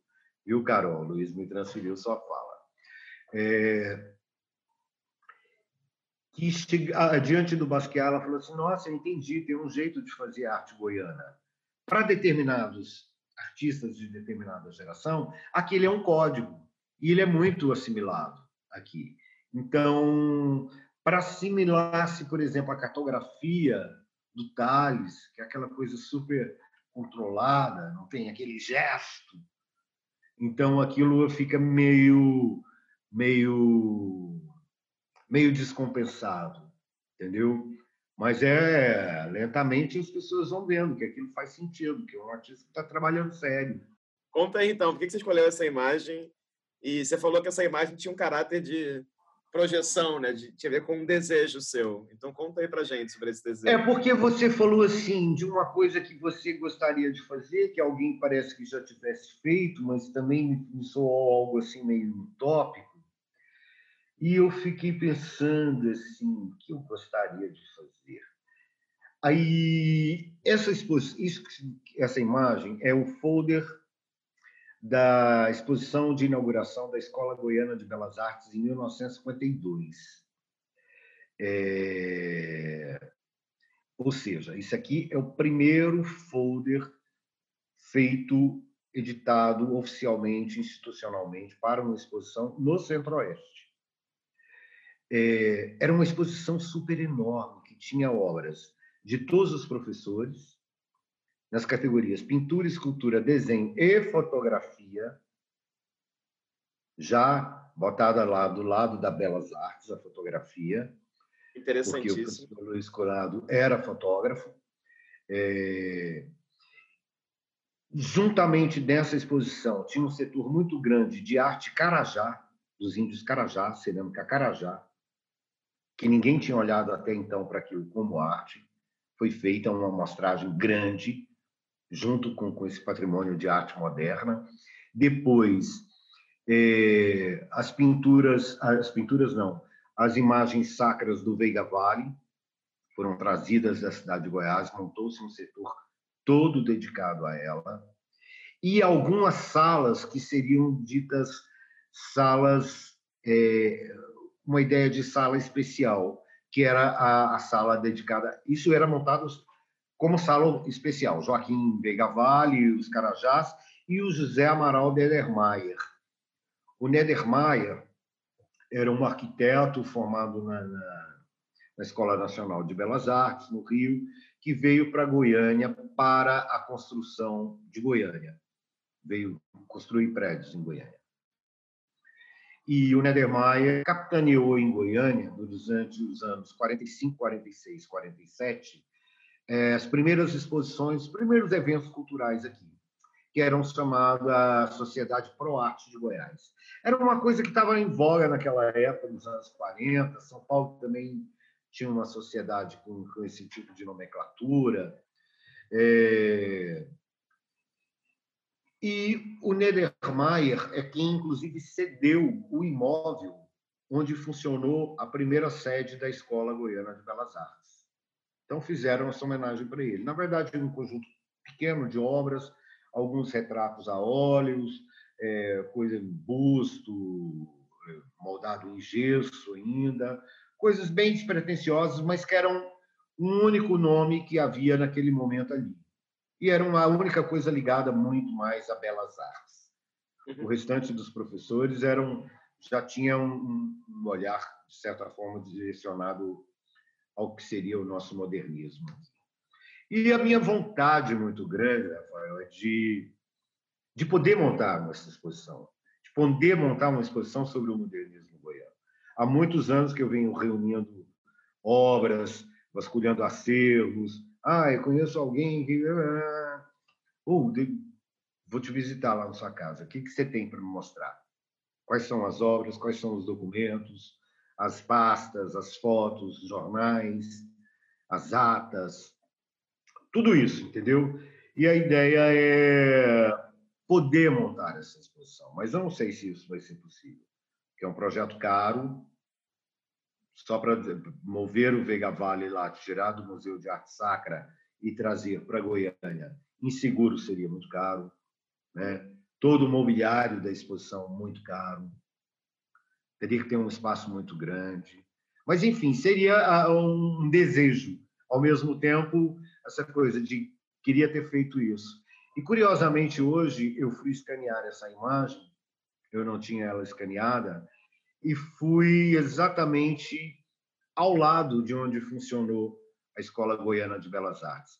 Eu estava com pressa, não deu para voltar e conferir o número da casa, mas eu suspeito que essa casa onde funcionou a Escola Goiana de Belas Artes, esse número, esse endereço, anos depois, nos anos 70, tornou-se é, a primeira grande galeria de arte que teve aqui em Goiânia que foi fundada pela, pela Marchand Célia Câmara. Chamava-se Casa Grande Galeria.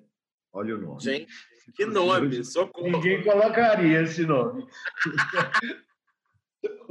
Cancelamento. Mas, enfim, ela fez um trabalho. De um nome desse. É.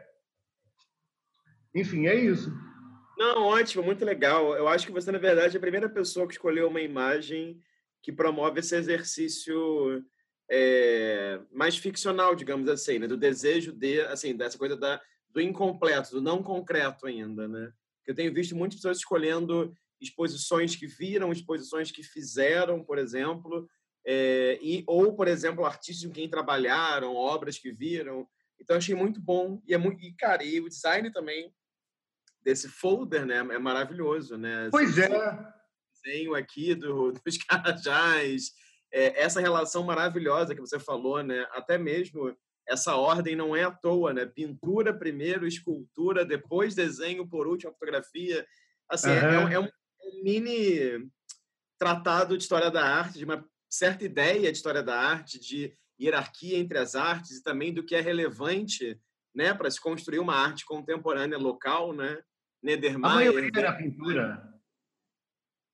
Hã? Pintura dominava, na verdade. A maioria dessa exposição era pintura. Eu cheguei a escrever recentemente um, um, um ensaio sobre essa peça gráfica. Vasculhei ela inteiramente, tudo que ela podia, tudo que ela podia me oferecer, porque nós não temos fotografias dessa exposição. Ah, uau! Entendi. Entendeu? Então, é, nós temos esse registro. Esse, inclusive, foi Dona Ingrid Ritter, que era viúva do Gustavo Ritter, que me deu de presente. Ótimo. É. muito bom. Muito bom, não. E eu quero... Os nossos museus não têm, nenhum dos museus tem essa peça. Eu vou doá-lo para o Museu de Arte de Goiânia.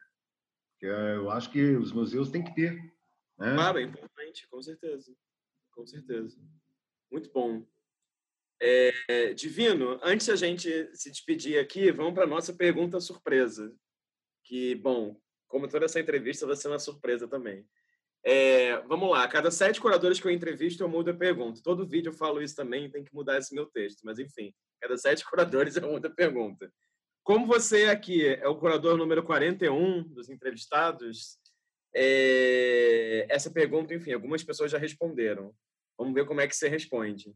E, e não responder também uma resposta, tá? Você vai entender.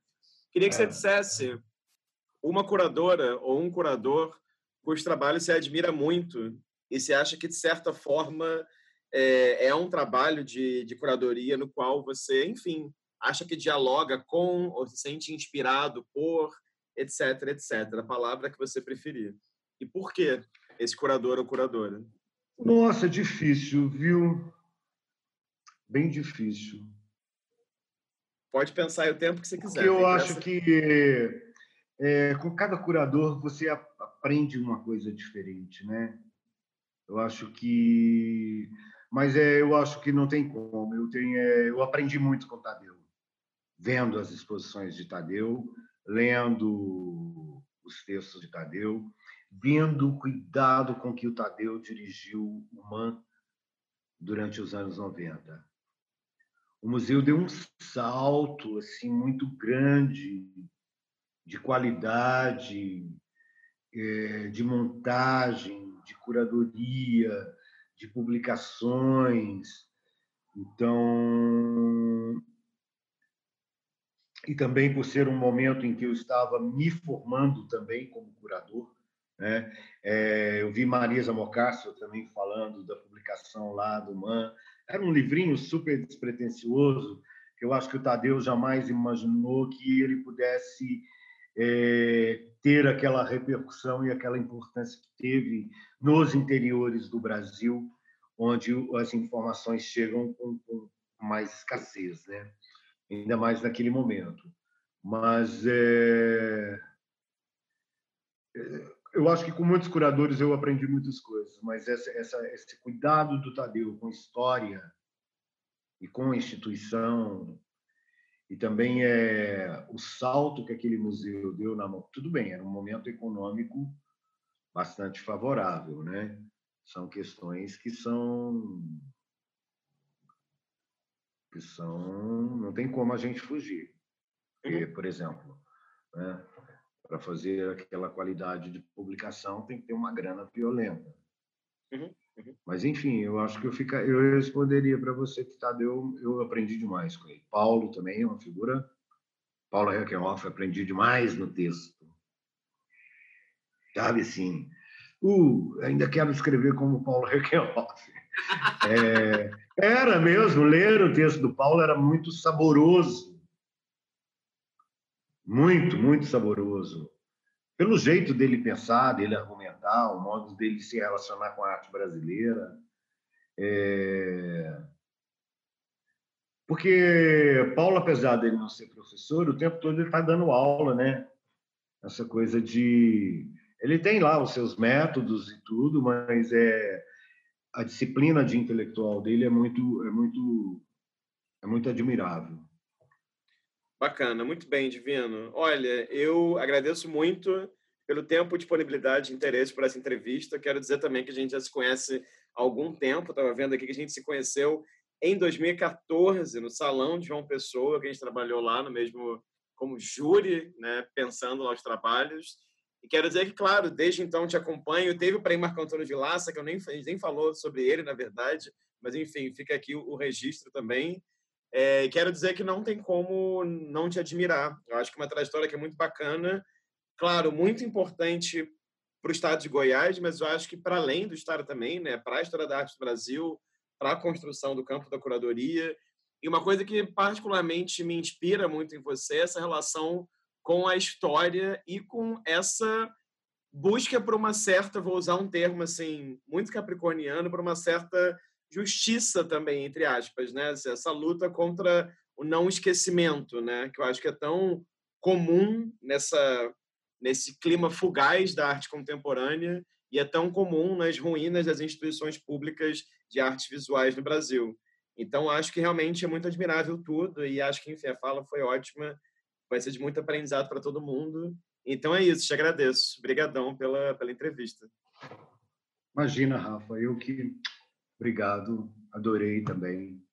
Estou aqui quando, quando quiser papear. É, maravilha. Para quem assistiu. Estou adorando o seu programa de, de curadoria. Estou adorando, tem muita coisa legal. Para quem assistiu até aqui, essa foi uma entrevista com o Divino Sobral, curador que vive em Goiânia, no estado de Goiás. Então, caso seja o primeiro vídeo que vocês vendo aqui no canal, foi um convite para verem Outros vídeos são muitos curadores, muitas vozes, muitos desejos, muitas frustrações, muitas ideias, muito de tudo, um pouco, né? Então, obrigado pela presença virtual de vocês aí e até a próxima.